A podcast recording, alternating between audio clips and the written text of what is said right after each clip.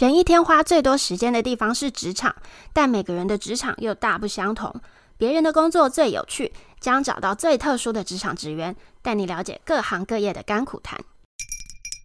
嗨，大家好，我是 Fiona。今天我们邀请到的是阿佑声音表演工作室的创办人吴家佑，欢迎阿佑。大家好，我是阿佑。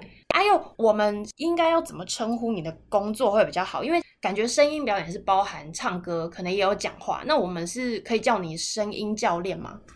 诶、欸，其实我工作分成两个啦，所以我对外的职称通常要么就是歌唱指导，啊，要么就是声音指导。那声音指导其实就是包含说话，然后可能还有一些是包含它可能跟身体之间的议题的一些声音使用方式这样子。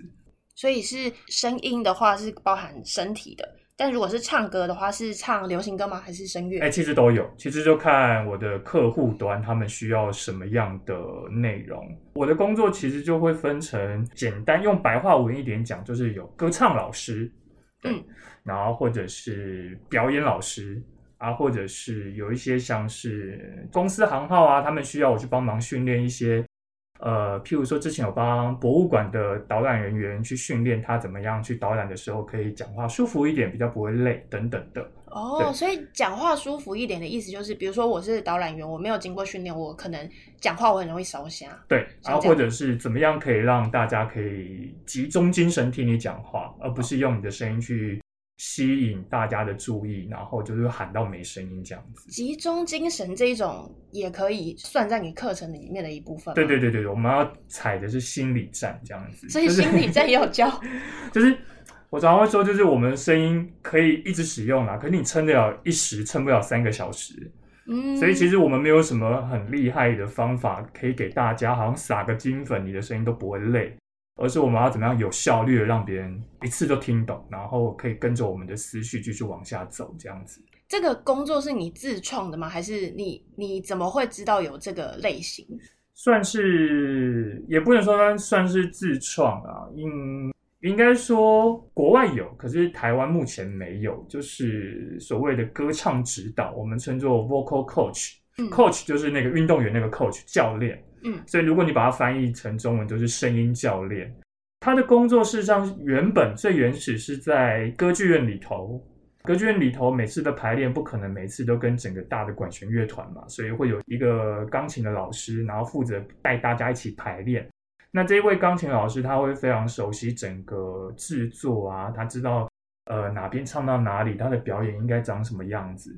他不见得是歌唱老师，可是他就会负责整个音乐的风格、咬字，然后以及表演方法等等的。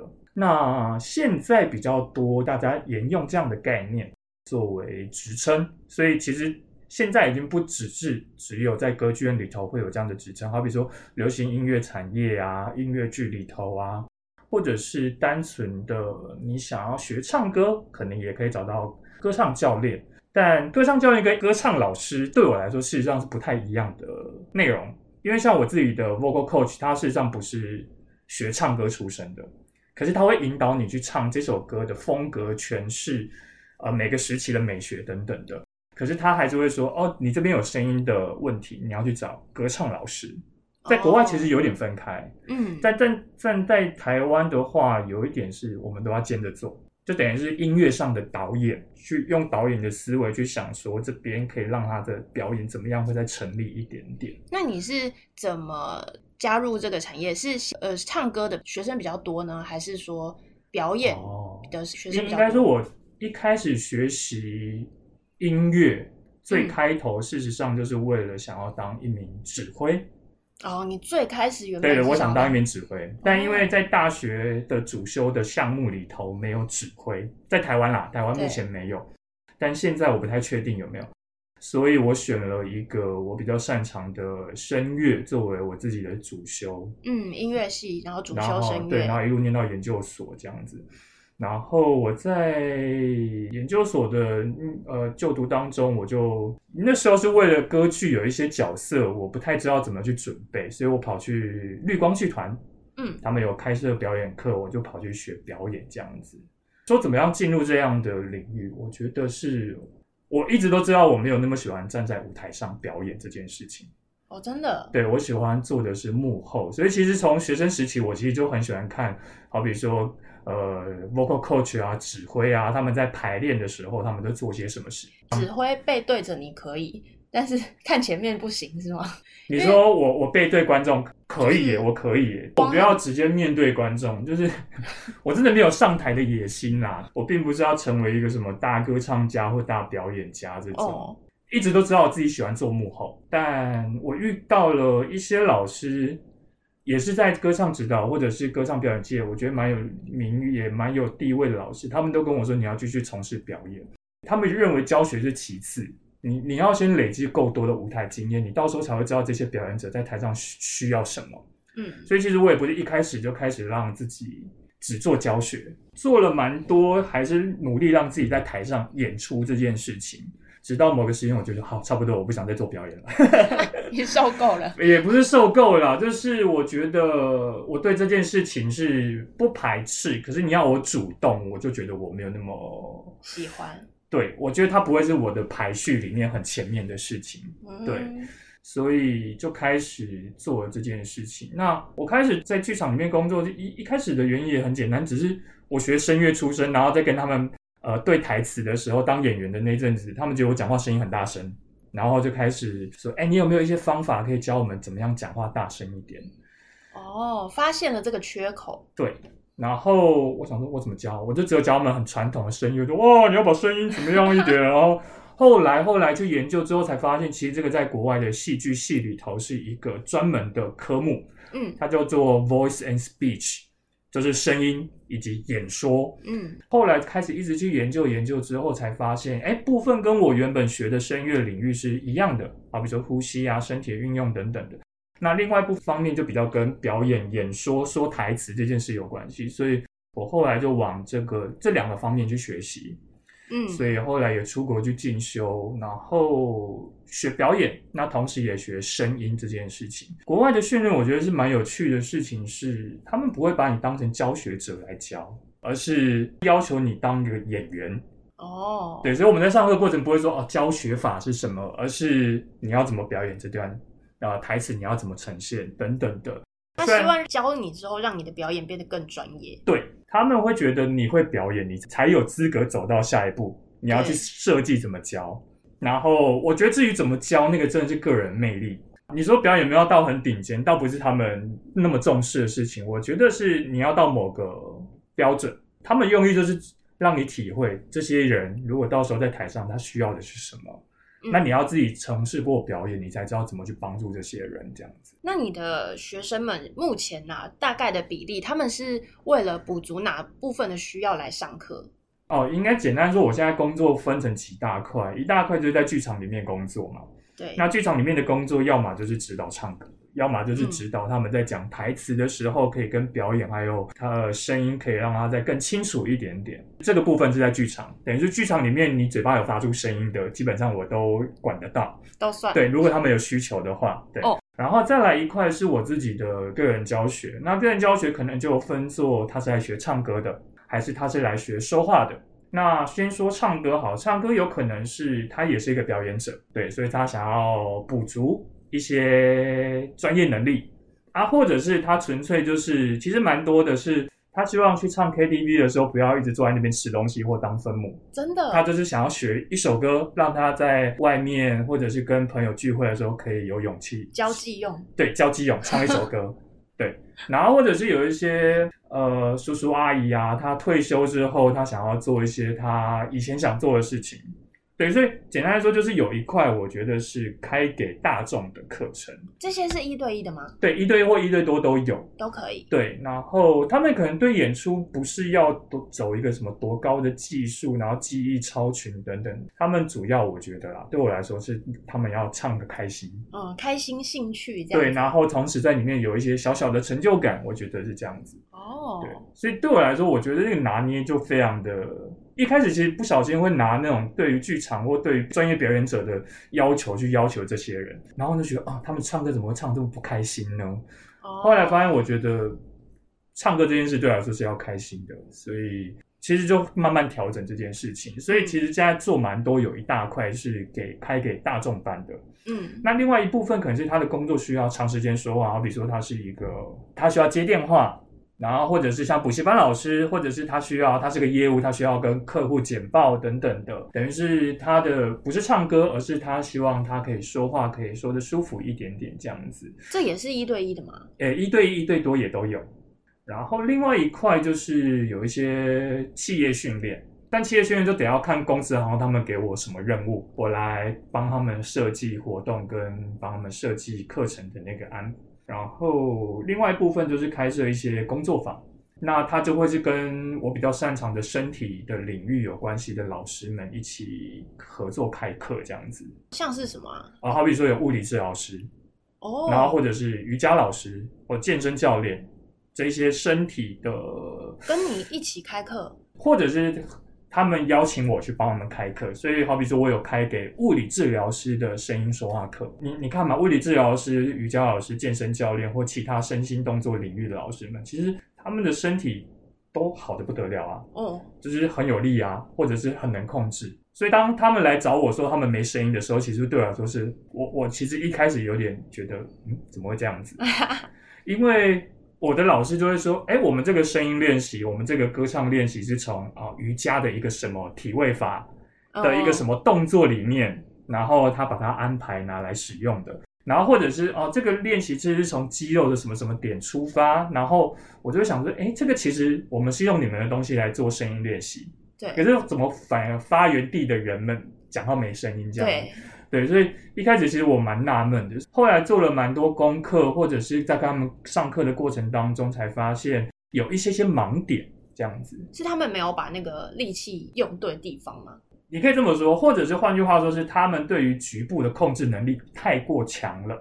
就很专业，你要他启动哪一块肌肉，他都可以启动。对，一般人可能还不知道那个肌肉在哪，但他已经可以让他自由的伸缩这样。但问题就在于，他可能是紧绷，或者是他是很能够被控制。这件事情有时候在一线之隔，就是他可能靠他的专业的控制能力，让他自己不会喘。可是不会喘跟紧绷，他可能是用紧绷把它压制掉，为了让自己不要喘。所以他们上我的课就会觉得，哎，为什么只是光一个走路练习，身体已经开始喘了？哦，啊，或者是只是一个简单的动作，为什么呼吸就不稳定？但他们平常可能可以重心举到很重啊，或者是可以做一个很高难度的体位法、瑜伽体位法。我就会说，其实我们的呼吸本来就很容易，因为我们做了什么事，就会有一个小小的波动。嗯，那我们在说话的时候，其实就要留意那个小小的波动有没有产生。你发现那一个小小的不稳定，你才有机会帮自己调整。可是这些专家们，我觉得他们遇到的挑战会是，他们没办法发现这些小小的不稳定，因为他们会觉得不要不稳定，所以他们一开始就给、嗯、给足。嗯，他们太习惯，所以他们就会长期处在一个非常动作品质非非常好，然后非常稳定的状态。可是其实其实都过度紧绷了，嗯、所以等到你发现他没声音的时候，已经是很后期的事情了。等于是我们一点点发生怎么样，我们就慢慢调整，但不要累积到最后才整个调整。我觉得都已经来不及了，这样子。听起来内容很多，那你备课会不会很辛苦？因为其实族群啊，然后课程内容也都不一样。备课的内容真的是有时候蛮广的，那或者是你怎么样把一个很抽象的东西，因为如果是很很专业领域的身体议题，你去跟这些专家们讲。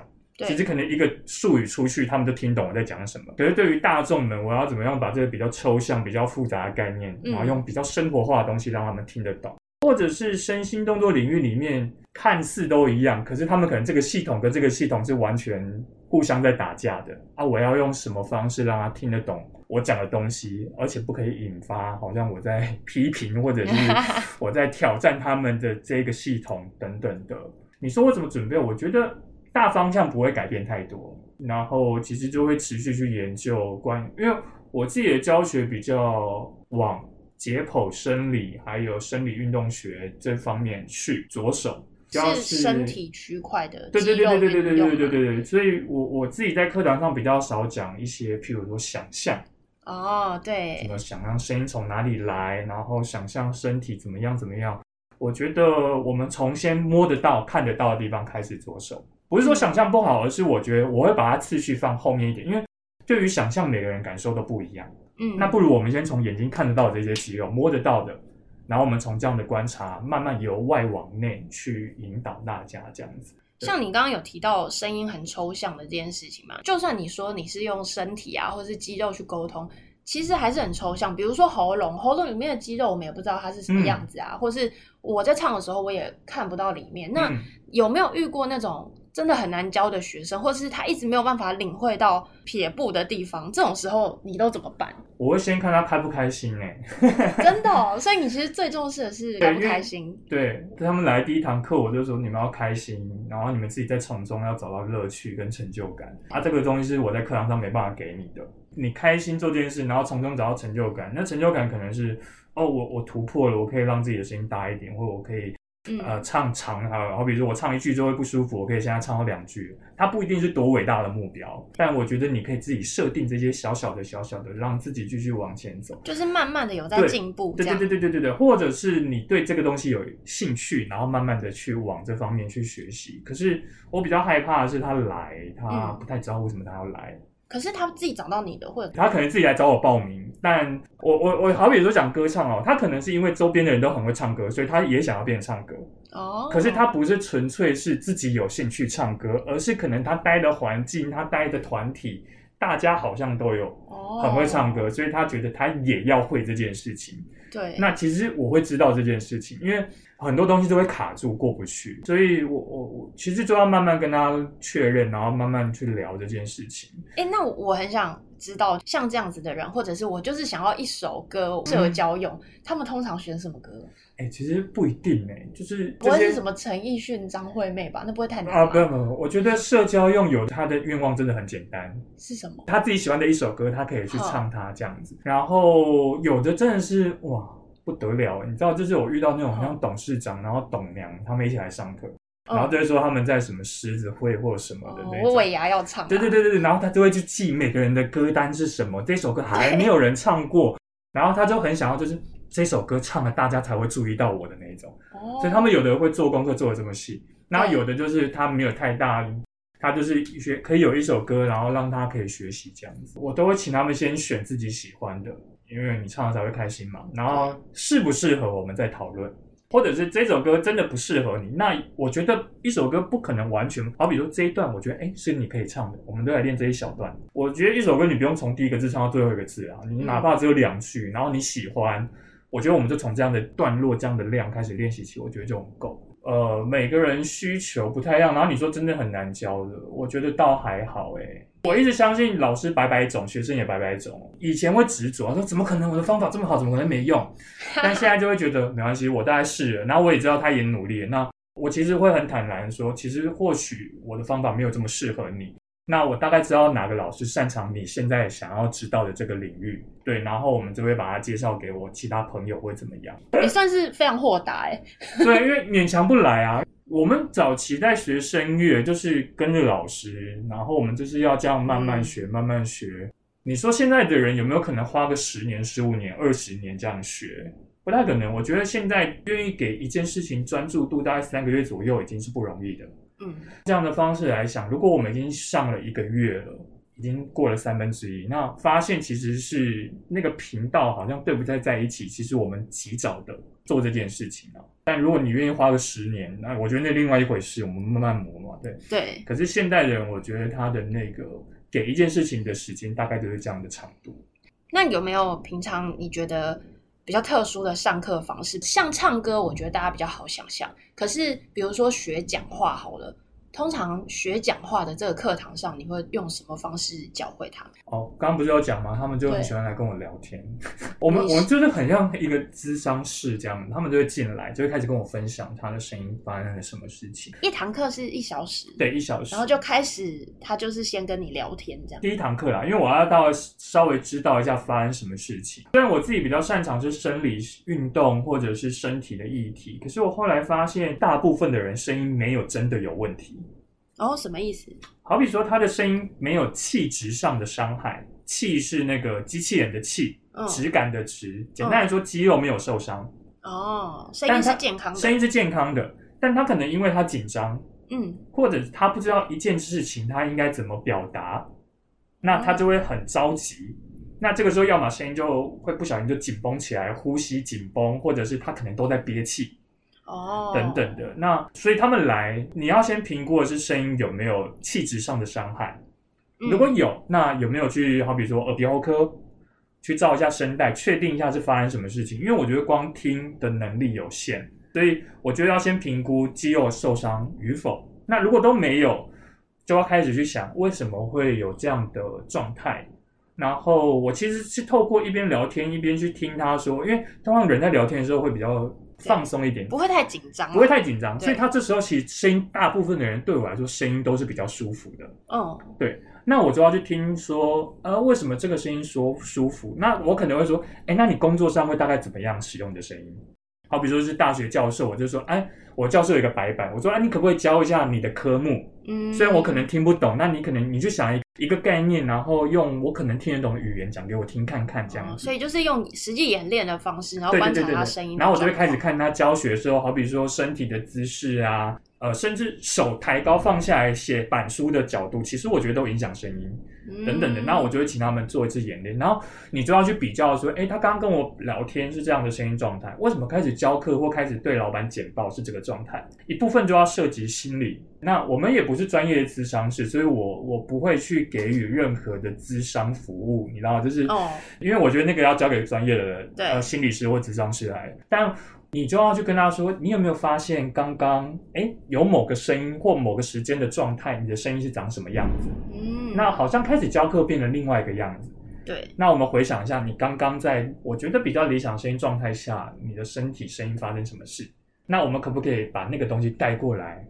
然后或者是明显看到几个肌肉紧绷，解除掉，解除掉之后，把我们刚刚好比说从容度这件事情。嗯因为我觉得讲话的本质是分享，而不是拼个输赢，或者是说服谁。所以，如果我们一旦落入了我们要说服谁，我们要拼个输赢，你讲起话来，事实上我觉得都会产生呼吸上的紧绷。刚刚讲的都是很大方向的案例嘛，那你是不是可以举一些例子？比如说，现在给演艺人员或者是甚至政治人物讲话的声音的特色，让我们更知道有什么不、哦、不同。我会请学生去找他们心目中觉得演说很好的人啊，或者是我会推荐几个，好比说奥巴马就是我常会推荐的人。我请他们看的片段反而不是开始说话，而是他们怎么走上台，他们在说话之前身体做了什么事情。我觉得那对我来说是最关键的，因为他们事实上是可以让身体达到某个放松或从容的状态，然后开始演说，那后面的声音一定好。所以反而不是你去听他后面声音是怎么样去使用，而是你要去看他说话之前身体正在做什么事情。呃，我看过一些报道，跟看过一些书上写，事实上你看起来很从容，或这些政治人都不是他们天生会，而是他们其实是不断的练习这件事情的。他们也是找老师，然后找老师可能是声音老师、表演老师等等的。所以其实我都会请他们去看他们的身体，嗯，然后在演说的时候，我都会说：“哎，你把声音关掉。”然后你去看他们身体，他们在表达事情的时候，他们的手大概放哪里？那挥动的次数、挥动的大小等等的。嗯，那如果是以唱歌来讲，有没有比较有趣的，或者是你比较特殊的上课模式？好好比说，他们的目的就是在 KTV 可以好好唱歌，对，我们就把课堂拉到 KTV 去。哇，这就很好玩。然后就要教他们说：“哎，你听哦，你虽然 echo 开很大，可是你音质你自己都听不太到。哦，所以我就说：哎，你们这个大概怎么调？echo 可能大概拉到某个比例，然后把某个低频再往上补一点，你自己听得到鼓声，你节奏感比较稳。”啊，或者是说啊，你拿麦克风的时候呢，嘴巴大概放在什么角度？然后你要从哪一颗喇叭听自己的声音，然后你就会知道说它有没有跟音乐合在一起。哎、欸，这超实用哎、欸。然后还要说啊，你来这边，好比说有一壶澎大海会先上来，对，啊，你就要先倒给别人喝，你自己先不要喝。对，先不要喝，那很甜。对，它很甜之外，它是一个放松的东西。对，那你把声带放松，你待会就没力唱歌，所以你就让你高音好像唱不上去。其实是那壶，然后我就说，你就倒给别人喝。你还说倒给别人喝？我就说你自己不要喝那个东西，就是他们这些实际的教战守则啦。就是不同的学生适合的东西，你会教他，所以也会带到 KTV 去。对对对对对，对，对。我记得你之前是不是还有带去吃烤肉啊？哦，对啊，因为你知道学唱歌学说话就会一直一直听到一个东西叫横膈膜嘛。对。然后我就会说，那不然我们来吃一吃横膈膜好了，就是以 以形补形。吃脑补脑的概念，然后我们就下课之后就全班带去一起吃日式烧烤，吃烤横膈膜。对，我觉得上课应该是蛮有趣的啦，而且我相信来上课的人应该也都是真的喜欢这件事情。对，有时候还是会遇到一些被逼来的人啊，因为我的学生大部分都是成年人或大人。嗯，其实我都会直接跟他们讲明说，我觉得大家都是大人了，没有人可以逼你做任何事情。对啊，嗯，对没错。那你觉得你现在这份工作，你你大概做多久啦？大概是一五年，二零一五年开始做。哦，那也快七年了。那你有没有觉得，比如说最辛苦的地方啊？是什么？我觉得最辛苦的是，其实因为这样子是一个自由工作者嘛，对对，然后不像你在学校开课、兼课或教学，你得要自己扛。好比说招生，你要怎么招；哦、宣传课程，你要怎么宣传。然后剧场工作也是算专案的嘛，它也不是说一个、嗯、一起一起，对对对对对对，一个案子一个案子接的，对。所以呃，我觉得比较辛苦的点会是在讲，就是不稳定啦。嗯，对，所以自己就要去想说，我自己擅长的事情是什么，然后呃，我在这个市场的独特性是什么？嗯、对，我觉得还是某种层面还是得要世俗化一点点。好比说这个领域这样的教学，在已经有这么厉害的老师了，嗯，那我来做这件事，可能大家还会选择那个很厉害的老师。就要想，那我擅长的是什么？然后在这个市场的独特性是什么？我当初会开始做这样的事情，就是觉得声乐老师现在还是很多啊。嗯，对，那我能做什么？然后或者是这个市场上缺少的是什么样的声音的探讨？所以后来才会，好比说一开始也只是教嘛，然后遇到那些瑜伽老师、健身教练，然后后来发现，诶，他好像是那个市场普遍会有的问题。嗯，对，因为他们教课量啊，他们的教学等等，所以现在就会固定跟他们去合作开课。对我来说，就会相对稳定一点。每个领域固定的一些课程进行，那就不会因为说啊，好比说之前疫情整个剧场关闭的时候，会有影响，会有影响。但我可能物理治疗啊，或者是瑜伽那边，我还可以持续教学，不会说是全部放在同一个地方，然后那个地方只要发生什么事情，你就整个关起来。谁会想到有疫情这件事情？对啊，对，等于是多方都要做。我觉得自己比较不会慌，嗯，对，会比较有底气一点。对对对对对。这五六年来，你觉得最有趣的经验是什么？对我来说很珍贵的是跟各个领域不同的人们合作，看待身体或看待声音，其实大家想的或思考的路径都不太一样。未来遇到一些我没有接触过的人，我至少会有一些方向可以去思考。但以前可能就单纯从哦呼吸、哦声音等等的去切入，后来发现事实上你要解决声音的问题，不会只有从声音下手。你觉得有没有你工作到现在觉得最辛苦的地方？我觉得最辛苦的事情是不能让自己生病。对耶，但身为一个声音教学者，烧瞎烧瞎是很丢脸的事情。你你没有把自己的声音顾好，你就等于没办法工作。你说其他乐器可能我用手弹钢琴、弹乐乐器、拉小提，可是我觉得身为声音老师，对我来说最大的困难就是我不可以随便让自己生病。对。嗯，好比说你刚问我要不要脱口罩，我说我不要。我要保护我的喉咙。对，就是，但也不要，也没有要过度神经质。但我觉得，等于是这是我们工作的工具嘛。会不会感冒这件事真的太随机了？但我们要自己做基本的。照顾啦，所以其实我们压力很大。我们每天早上起来就是嗯，喂喂，嗯 啊啊，就自己要先发个声音，然后觉得好，我今天声音没有问题。真的耶，真的啊，就是不然你醒来没有声音。对，我有一次跟一个编剧在聊天，不认识，然后我有点紧张，嗯，然后我就说哦，你好，你好啊，我是阿佑，然后我是在做声音教学，然后。自己卡痰，然后声音卡住，然后那个编剧也刚认识，他不搞不好意思笑我，然后就哦嗯，然后我们两个就陷入了安静，这样沉默。对，所以我觉得困难在这个地方，压力好大哦，很大。我觉得真的是很大。好比说之前的疫情，我觉得那个真的是很害怕，因为这波疫情最影响其实是声音嘛。对，呃，我身边蛮多有确诊过的朋友，其实一开始恢复花最多时间就是声音。然后你说会不会教得很辛苦？我觉得是你在教学过程当中，你要做很多很多功课。因为好比说，我遇到一个个案，我其实要先分析他的是身体的状态，还是是声音，或者是他是他心理。所以我就会开始打给我周边的好朋友。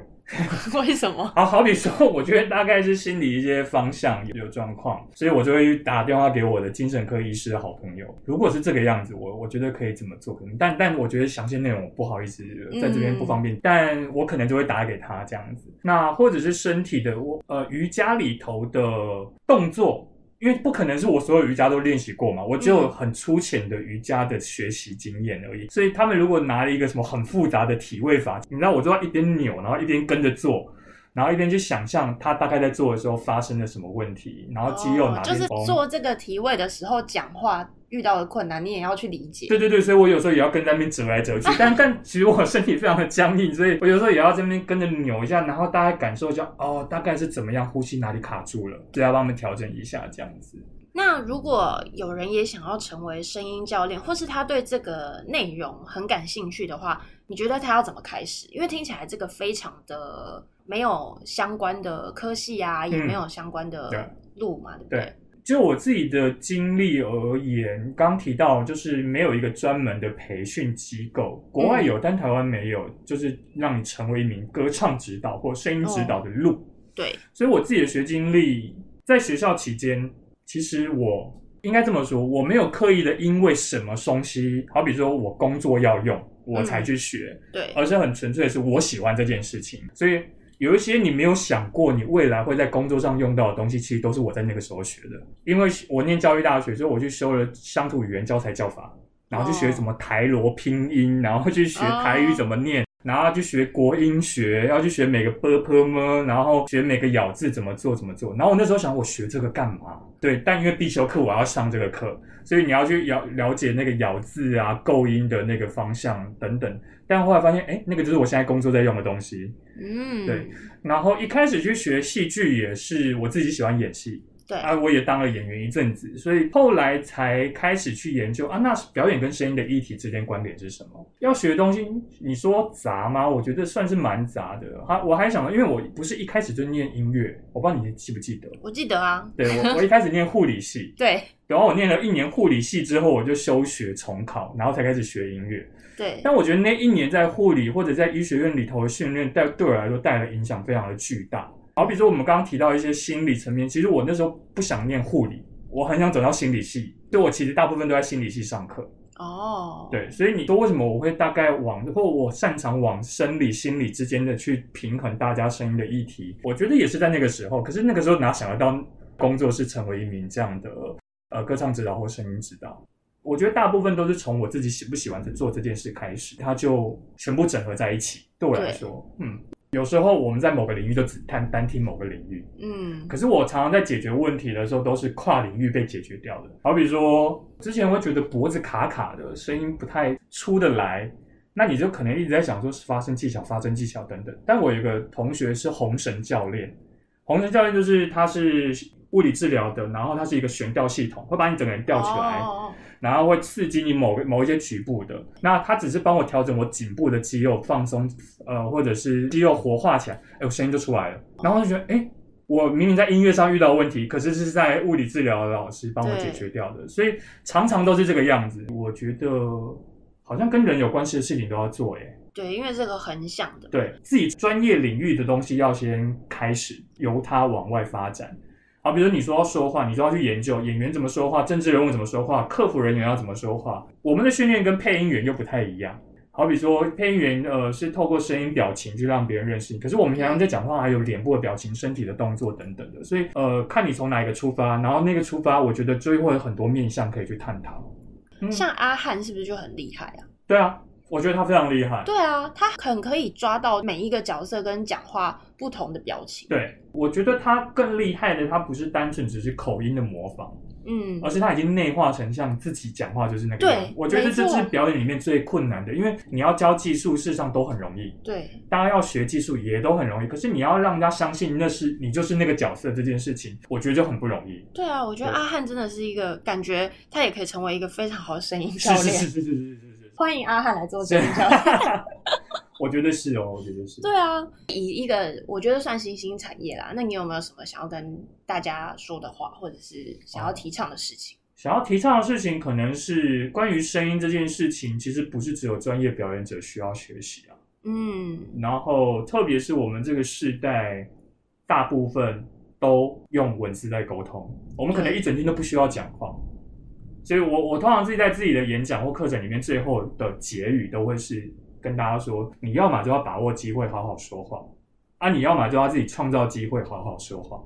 哦，所以如果要再讲的再更呃往下深入讲的话是，是我当然知道有一些职场啊、工作啊、家庭啊，很多情绪勒索。我们是一个非常善于情绪勒索的民族嘛，有些话你真的是讲不出去，或者是来自于你的地位不对等。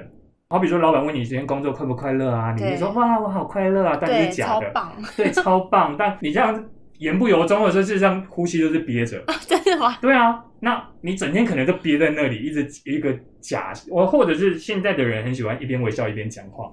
哦，对，但有没有真的开心，那是另外一回事。服务业的，对对对对对对。那我就是觉得那个不是你真的有在好好说话的时候，那你就去找跟你没有什么利害关系的人说话啊。嗯。然后我就会说，人家问你要印发票还是不要印发票，你会跟人家回答说好，帮我存载具，还是你就只有摇头点头？其实我觉得那个时间就是你可以好好拿来说话的。哦。你跟店员也没有什么利害关系吧？跟你没有什么利害关系的人，可是你真的事实上是有需要沟通的。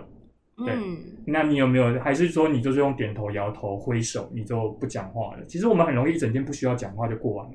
嗯，对，啊，或自己创造机会讲话，就是好比说，我就说，你就把你喜欢的歌词啊、喜欢的诗啊，你生气的时候你就准备几篇愤怒的诗，或者是自我安慰的诗，然后或者是喜欢的歌词去唱它、去念它。好比说，有些工作场合我就会很生气。啊，我知道我一口气哽在喉咙，不能发泄，因为可能对方是一个有身份地位的谁这样子。那我可能是一边骑车，把我刚刚应该要跟他讲话，或我想要跟他讲的话，我就一边骑车一边讲出来。哦，对啊，推荐大家，我觉得骑车是一个非常好宣泄自己，呃，把自己心内话讲出来。啊，但你要戴口罩、戴安全帽。对对对，我突然会讲到，就是前面人骑士还会转头看我，真的假的？对，然后我就跟着转头看后面。对。还有另外一个，我觉得洗澡的时候，你知道，就是淋浴的时候，水蒸气热热的，也是可以让你好好大唱歌，或者是好好抒发一些声音。有的人可能只是写日记啦，但我就就跟大家讲说，如果你可以的话，把你写出来的东西念一念。我觉得当你的声音被说出来的时候，大脑也会接受跟承认这件事情。嗯，那我觉得身体会知道说你接受了一些情绪了，能不能解决是另外一回事。可是那些情绪被具体化出来了。我觉得会让你的声音比较不会因为这样子越来越缩在那里，然后导致你越来越不愿意说话。嗯，所以谈回来，不管是唱歌或者是说话这件事情，我觉得它的本质是分享。你有没有分享的欲望这件事情？只是我们这个世代已经变成是说话是在说服谁，或带着目的去讲些什么。那我觉得已经不是真的说话的本质了。你你要想小朋友他要吃什么就直接喊出来啊，或者他尿不湿，他没有好好喊，他可能就没有人知道他的需求是什么。对，嗯，这说的容易，做起来真的很难。对对对对对，所以我觉得工作环境就先这样吧，你就继续。对，老板 还是需要拍马屁的啦。对对，我可以理解。你知道，我以前就是那种当兵的时候会被人家惨电的那种人，因为老师就会说你就是有什么要讲什么啊，我们学表演的这一个领域，就你不能。压抑你的心，白目仔，对，我就是白木仔被电到一个，然后后来说好像不可以这样子哎，然后我就又回去问老师，然后老师就说没有，这是一个生活哲学。然后我说你为什么不早一点跟我讲？然后我就被电完一轮之后，然后所以我现在都会跟大家，你不要去强碰，你有一些过不去，你也不要让他过去。然后你去天桥底下公园，你去喊，你去吼，你现在戴口罩，也就是那个声音也不会说造成真的谁的困扰，或者是很多琴房都有出租，嗯，你去里面吼一吼叫一叫，我觉得都无所谓啊。那我们今天非常感谢阿佑来跟我们分享声音表演工作室的内容，然后我会把这个声音表演工作室的讯息放在资讯栏，大家可以参考一下。那我们谢谢阿佑来，谢谢阿佑，谢谢，拜拜，拜拜。感谢大家的收听，如果你喜欢我们的内容，欢迎订阅我们的 Podcast 频道，别人的工作最有趣，并分享给你的朋友们。如果有任何建议都欢迎留言，也可以在简介处到我们的粉丝团或 IG 跟我们互动哦。非常期待大家的回复，拜拜。